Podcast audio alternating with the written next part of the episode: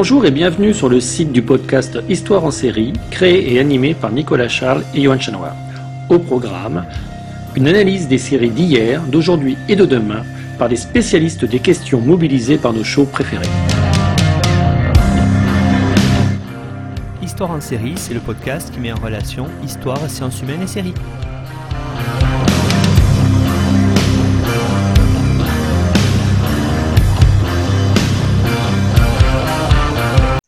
Bonjour à tous, bienvenue dans l'épisode numéro 84 d'Histoire en série où je reçois aujourd'hui Benjamin Derrickertz. Bonjour Benjamin.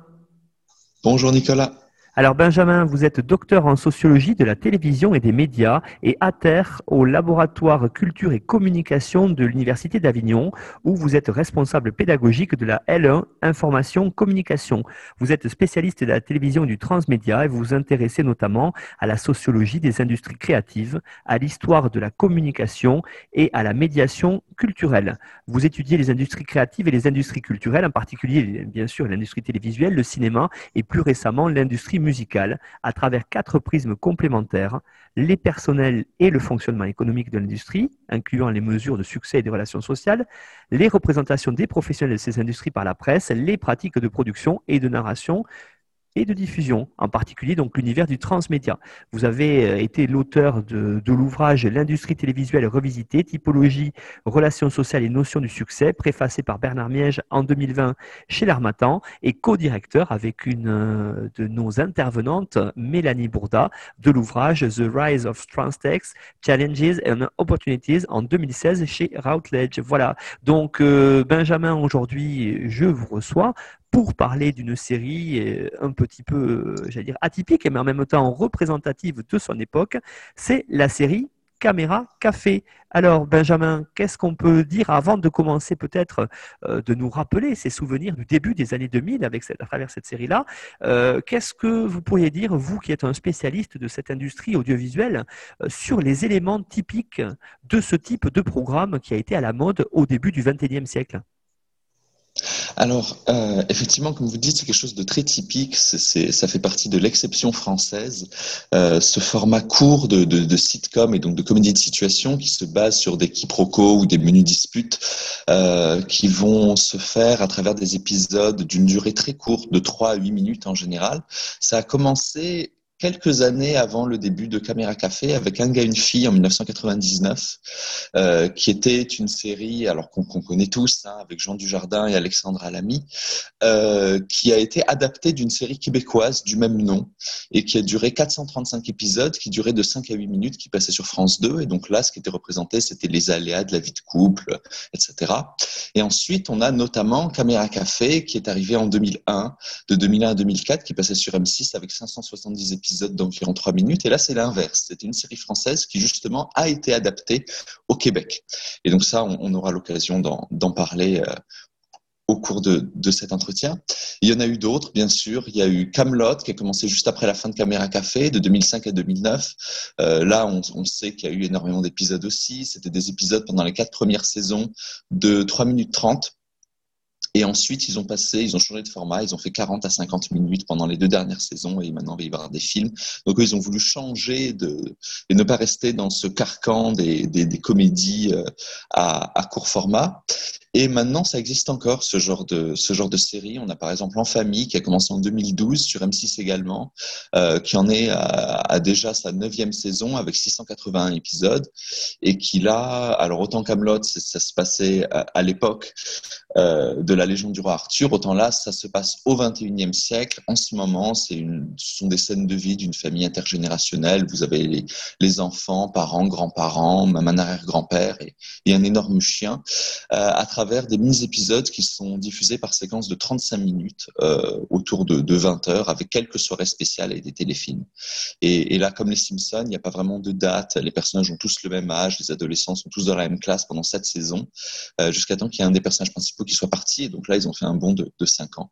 Et donc toutes ces séries-là fonctionnent sur exactement, euh, exactement le, même principe et, sont témoins effectivement d'une époque où les gens sont de plus en plus pressés, euh, n'ont pas nécessairement le temps de se fixer à un horaire précis et euh, peuvent mettre la télé de manière spontanée, un peu, un peu n'importe quand. Hein. C'est la génération, on est aussi habitué euh, de plus en plus maintenant à avoir des Netflix, des, des vidéos à la demande où on choisit une chose en particulier à un horaire précis. Bah là, c'est un peu le même principe parce que pendant toute une plage horaire, vous allez avoir plein d'épisodes qui vont passer comme ça. Ils durent trois minutes. Donc, quel que soit le moment où vous arrivez, vous êtes sûr de d'avoir un début d'épisode, de pas arriver en plein milieu ou vers la fin de quelque chose et il faut durer encore une demi-heure. Là, si vous loupez le, début, bah, il reste plus qu'une minute et puis c'est bon, on passe au prochain.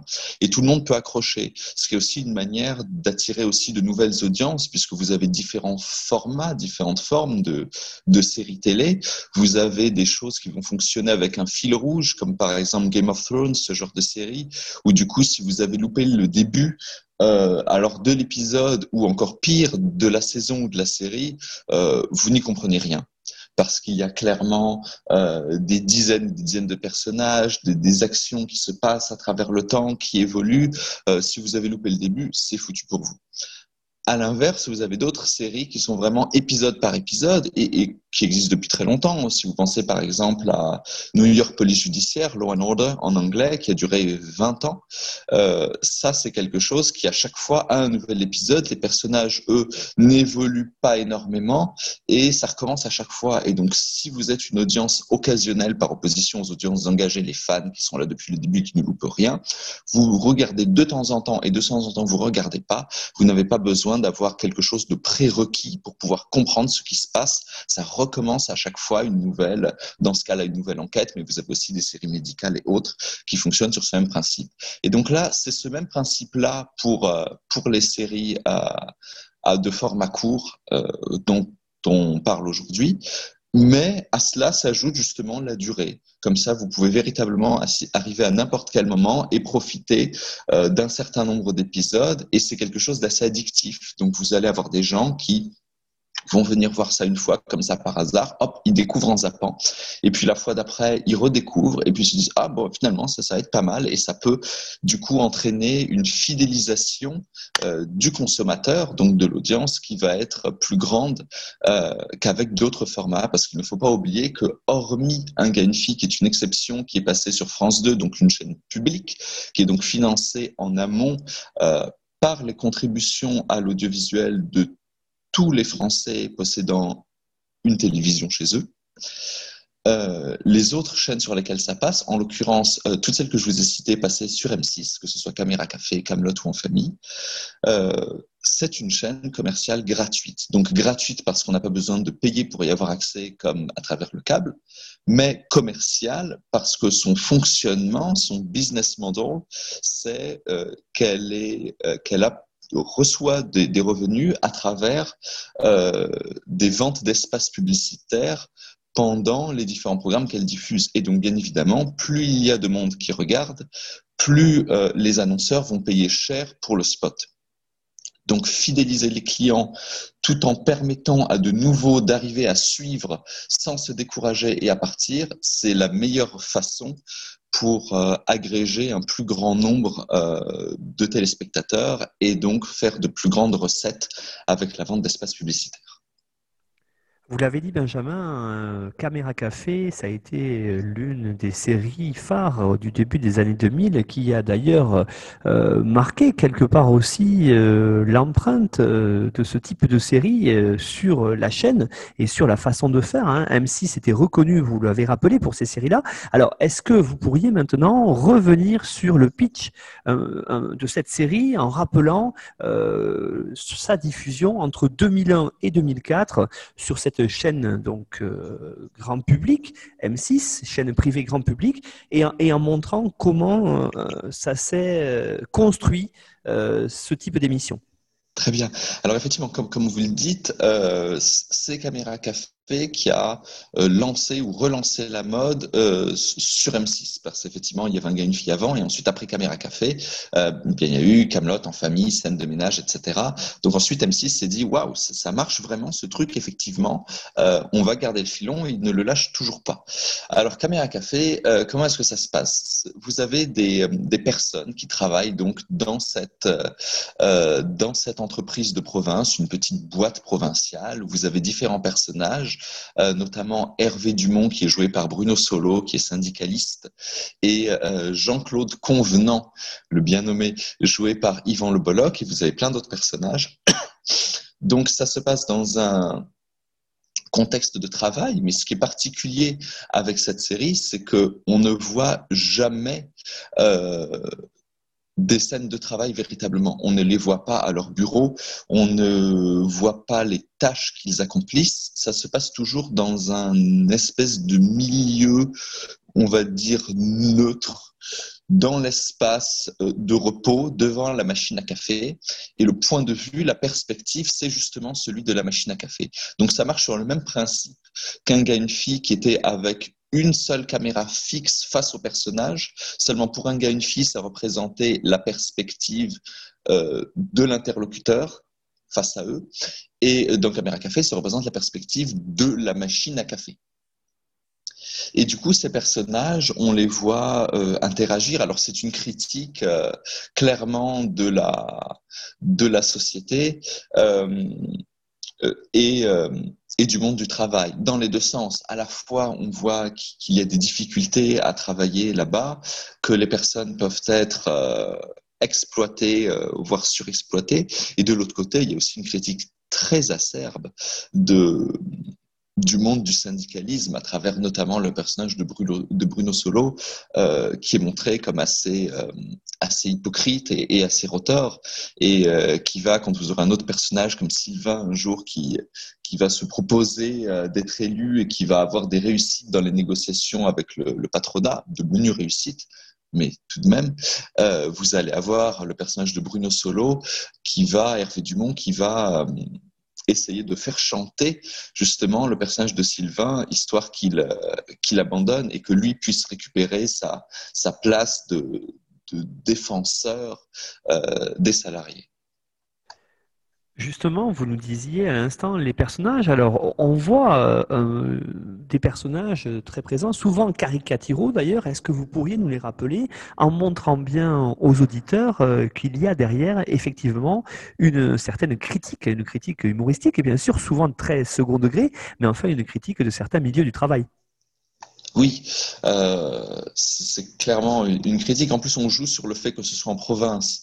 Euh, donc, vous avez aussi euh, que ce soit en province, et c'est représentatif des années 2000 qui, qui, par exemple, au niveau ne serait-ce que, que de l'habillement, rappelle plus les années 90. Euh, aux États-Unis. Si vous regardez Friends et vous voyez la manière dont les personnes qui travaillent en entreprise, comme par exemple Chandler, joué par Matthew Perry euh, dans la série, euh, donc à New York, dans les années 90. Euh, vous voyez que les personnages de d'Hervé Dumont, de Jean-Claude Convenant, etc., ont tout à fait le, même genre de, de fringues que, que ces personnages-là dix ans avant. Du coup, c'est très, euh, c'est très typique et c'est quelque peu daté, ne serait-ce que la, coupe des chemises, les couleurs, etc. Alors maintenant, comme, comme autre personnage, qu'est-ce qu'on a? Vous avez par exemple Armel, euh, qui, qui, joue le, le, personnage de Maëva Capucin, euh, qui est la documentaliste et la secrétaire euh, donc d'un autre personnage qui s'appelle Carole, qui est la directrice du marketing euh, vous avez, euh, qu'est-ce que vous avez? Vous avez Sylvain, justement, dont je vous parlais, qui qui est le comptable, qui est joué par Alexandre Pell. Euh, vous, avez le patron aussi, qui qui est souvent assez assez détestable, euh, qui a été joué par, par différents personnages selon, selon les moments. Vous avez aussi euh, un psychologue qui, qui revient de, de temps à autre, euh, qui s'appelle Serge Toiti, joué par Marc Andréoni. Et donc vous avez tous, tous ces gens-là, vous avez alors vous avez ceux qui, qui ont l'air de toujours bien se débrouiller, mais, mais où c'est une façade, ils se débrouillent pas si bien que ça, comme Jean-Claude Convenant. Vous en avez d'autres qui ont l'air constamment paumés et à la ramasse et qui les pauvres euh, ont des problèmes alors soit d'argent soit à réussir euh, leur leur carrière ou même juste le, travail de la journée. Et, ce qui est particulier c'est qu'ils sont représentés globalement comme comme n'aimant pas leur travail. C'est une critique où, on les voit euh, s'ennuyer, euh, ne pas aimer ce qu'ils font, n'avoir globalement peu de motivation. Euh, et euh, ça, fait du coup, ça donne de l'eau au moulin de, certains qui peuvent critiquer de, manière assez dure, de manière caricaturale, comme vous le disiez, notamment à l'étranger, les travailleurs français il, joue sur cette image où, nous sommes représentés en, s'incluant tous et toutes euh, comme des gens qui n'aimons pas trop travailler ni qui n'aimons pas trop ce qu'on fait, du moins euh, pour les gens travaillant en entreprise. Vous l'avez dit aussi, Benjamin, ce qui a été, je pense, le succès de cette série, c'est l'idée euh, que ça se passe dans le milieu de l'entreprise, mais sans montrer le travail lui-même, sans montrer les bureaux, en montrant euh, justement que le moment clé pour la sociabilité en entreprise, c'était le moment de la pause café. Alors là aussi, je pense qu'il y a une spécificité franco-française pour aimer ce moment-là, mais cela a fait le succès de la série. Exactement. Et comme vous dites, c'est le moment clé, c'est le mot clé, la, pause café. D'ailleurs, toute la série tourne autour de cette machine à café. Le jingle entre les, entre les mini-épisodes euh, représente ce qui est écrit sur l'écran de la machine à café. Euh, vous avez le, logo, au moment où, arrive le logo, on voit une, tasse de, de, de la machine à café qui tombe et qui se remplit de café. C'est vraiment tout tourne autour de ça. Et c'est vrai que c'est plutôt français, mais on a des expressions équivalentes euh, en anglais, notamment chez les Américains, où ils appellent the water cooler moment ou machine, où là c'est plus donc le distributeur d'eau fraîche, mais c'est ce qu'ils appellent le moment où vous avez les personnes qui vont parler euh, de ce qu'ils ont vu la veille, de ce qui s'est passé. Euh, la veille au soir, au beau milieu de, leurs collègues au sein de leur entreprise. C'est notamment une expression d'ailleurs qui est utilisée dans le milieu de la télévision euh, pour, euh, pour, pour voir si la série, l'épisode qui est passé la veille, a fait parler. Et donc pour eux, le water cooler moment, c'est quelque chose de très important. C'est ce qu'on appellerait maintenant euh, le buzz, mais c'était l'époque où il y avait un petit peu moins de, on va dire, euh, sans vouloir trop employer le mot viral en ces époques d'épidémie, où c'était tout de même un petit peu moins viral de manière online, euh, puisque là, on est dans la fin des années 90 et pour Caméra Café, le début des années 2000 pour la France, qui a donc toujours quelques petites années de retard à plusieurs égards euh, par rapport aux, États-Unis, notamment au niveau de ce qui peut se faire à la, à la télévision, même si nous, en l'occurrence, ont mené euh, cette, cette mode qui n'a pas pris nécessairement ailleurs euh, de, des formats courts. Et donc, c'était quelque chose de particulièrement important si les gens parlaient euh, de la série de la veille.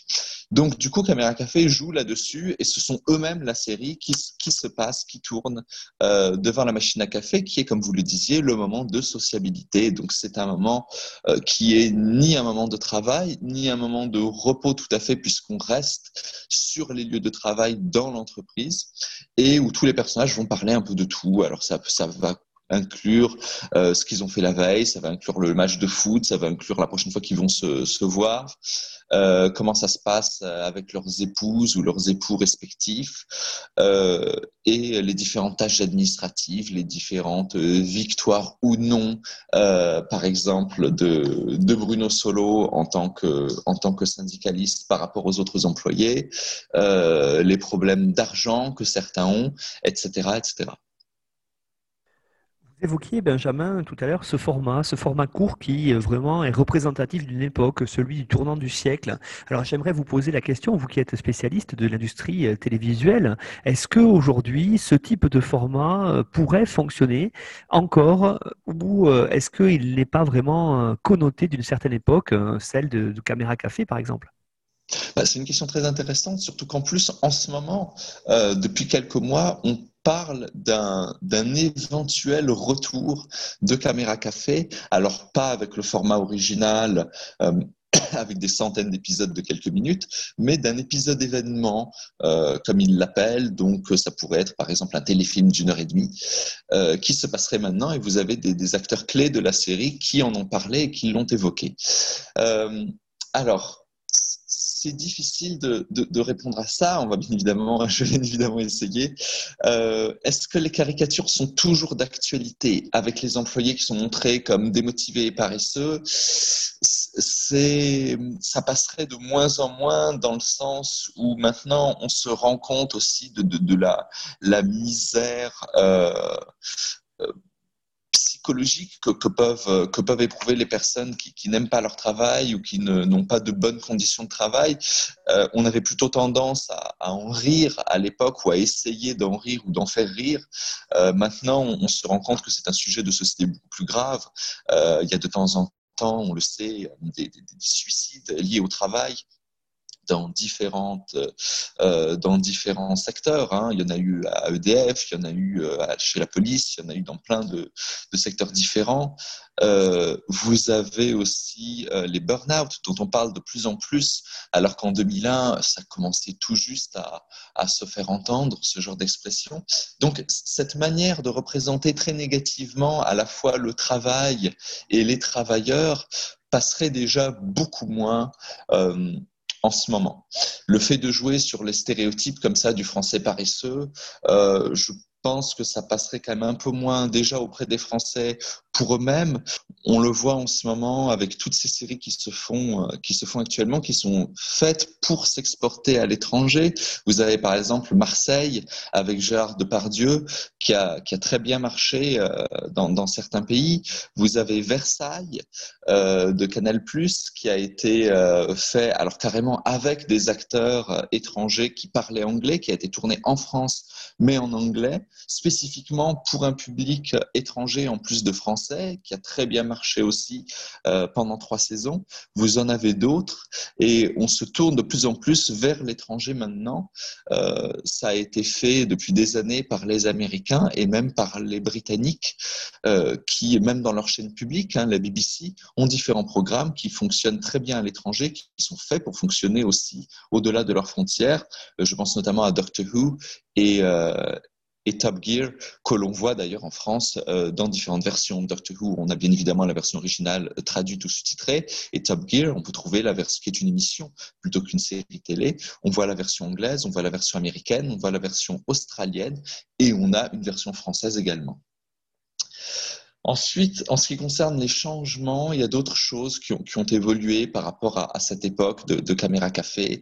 Euh, ne serait-ce que les habits que j'évoquais tout à l'heure paraîtraient complètement démodés et ils jouaient un rôle. Euh, L'habillement est très important et aide l'acteur, en l'occurrence, à, rentrer dans, son personnage. Euh, et le fait d'avoir ces habits qui euh, étaient très flashy, avec des coupes qui rappelaient un peu les années 70 et qui étaient franchement ringards, ça faisait un peu ringard à l'époque et donc ça a aidé à, ancrer ce, cet, aspect euh, d'un grand nombre des personnages. Par contre, euh, aujourd'hui, ce serait plus seulement ringard, ça serait simplement immétable. Donc du coup, est-ce que ça serait possible? Non. Et euh, les personnages, est-ce qu'ils fonctionneraient aussi bien s'ils avaient des, habits qui n'avaient pas ce, cette, ces spécificités? C'est pas si sûr. Et enfin, la technologie. Euh, la technologie aussi a, changé. Euh, on voit que les téléphones portables qu'on peut voir dans la série, les ordinateurs, tout ça, tout, a changé et, euh, et, va très vite et euh, semblerait plutôt dépasser les personnages qu'autre chose. Alors on pourrait faire un ressort comique sur le personnage qui n'arrive pas trop à gérer euh, sa messagerie instantanée, ses notifications d'email sur son smartphone, etc. Mais est-ce que ça rentrerait vraiment dans ce côté un peu coupé du temps et de la civilisation tel qu'il était un peu représenté dans, Caméra Café avec cette petite boîte de campagne, euh, rien n'est moins sûr. Et puis, et puis, Benjamin, est-ce que aujourd'hui, dans ces temps de, pandémie, d'ailleurs, euh, de telles situations de, regroupement à la caméra, devant le café, pardon, est-ce que ça serait faisable? Ah, mais justement, effectivement, avec, avec la Covid, cette période épidémique que nous vivons depuis bah, maintenant un an, avec des confinements et des reconfinements et sans doute des re-reconfinements, et le distanciel qui est privilégié de plus en plus, c'est sûr que euh, ça ne facilite pas les choses. Euh, les personnes qui parleraient comme ça, sans masque, euh, toutes regroupées au même endroit, devant la machine à café, toutes physiquement présentes au boulot, ça ne se voit plus trop en ce moment. Et donc, s'il y a un retour de caméra café, ça ne doit pas être évident de garder ce même format. Ou alors, il va falloir complètement l'adapter. Et ça ne sera plus en présentiel, mais en ce qu'on appelle le distanciel, du coup, euh, qu'on fait de, de, plus en plus. Moi-même, lorsque des fois j'interviens à la radio, je le fais aussi à travers à travers téléphone parce que je ne peux pas être là physiquement.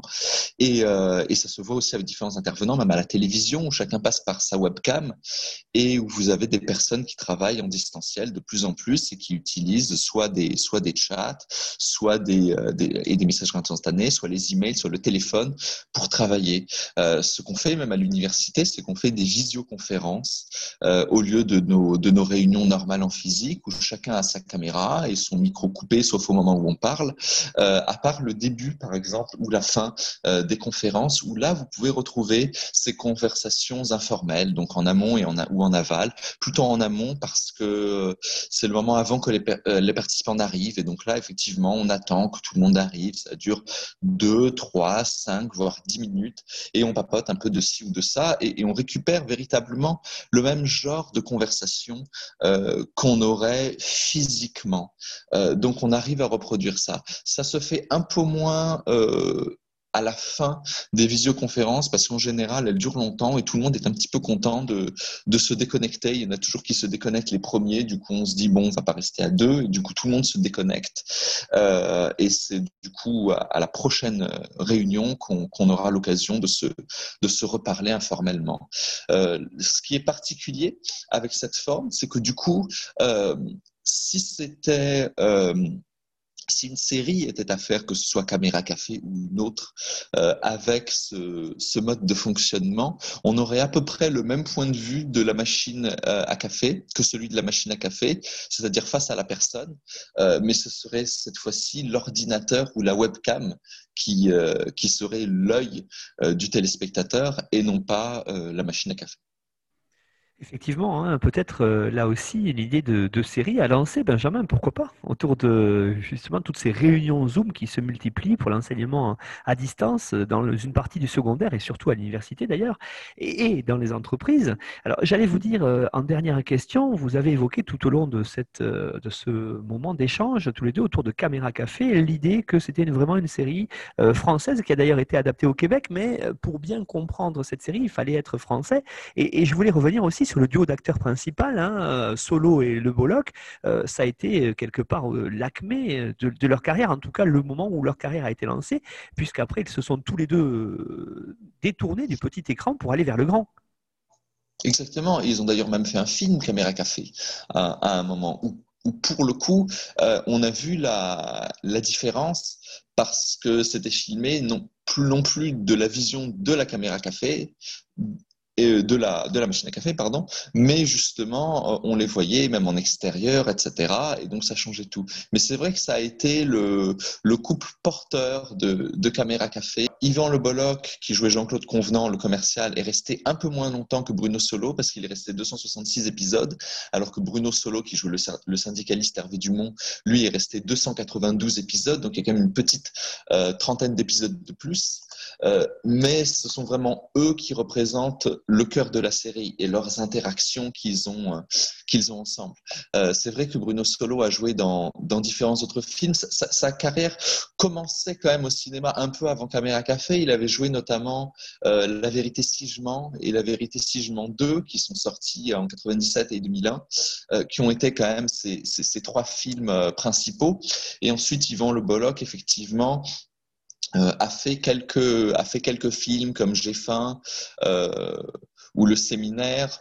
Euh, mais c'est vrai que Espace détente, qui était le, le, film Caméra Café, qui est sorti en, en, en 2009, euh, avec euh, avec euh, le séminaire qui était le, le film d'avant, Caméra Café aussi, ça reste, ça reste ce qui a vraiment fait, euh, ce qui a vraiment fait sa carrière. Benjamin Derrick Kurtz, merci beaucoup pour cette présentation d'une série qu'on peut qualifier quand même de culte, en tout cas du début des, des, années 2000, Caméra Café. Alors vous avez donné, comme tous les intervenants intervenantes, un petit résumé de l'émission euh, que l'on retrouve sur notre site histoireensérie.com et puis on peut retrouver le résumé euh, de l'émission avec les liens pour aller l'écouter sur le site de notre partenaire nonfiction.fr. Benjamin Derrick Kurtz, merci beaucoup et puis à bientôt j'espère. Merci beaucoup et à très bientôt.